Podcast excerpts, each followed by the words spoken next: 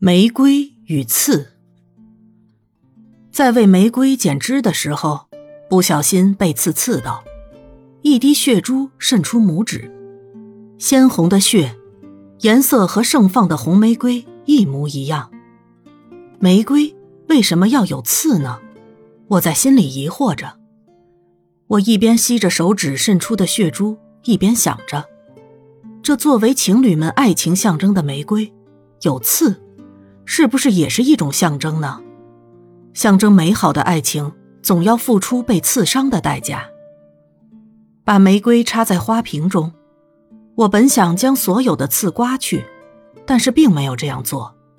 我想到，那流入玫瑰花的汁液，也同样流入它的刺。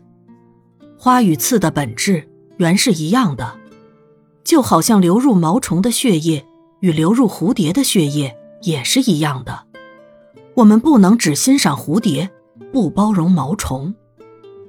留在爱情里的血液也是一样啊，滋润了温柔的玫瑰花，也滋润了尖锐的棘刺，流出了欢喜与幸福，也流出了忧伤与悲痛，在闪动爱的泪光中，也闪动仇恨的绿光。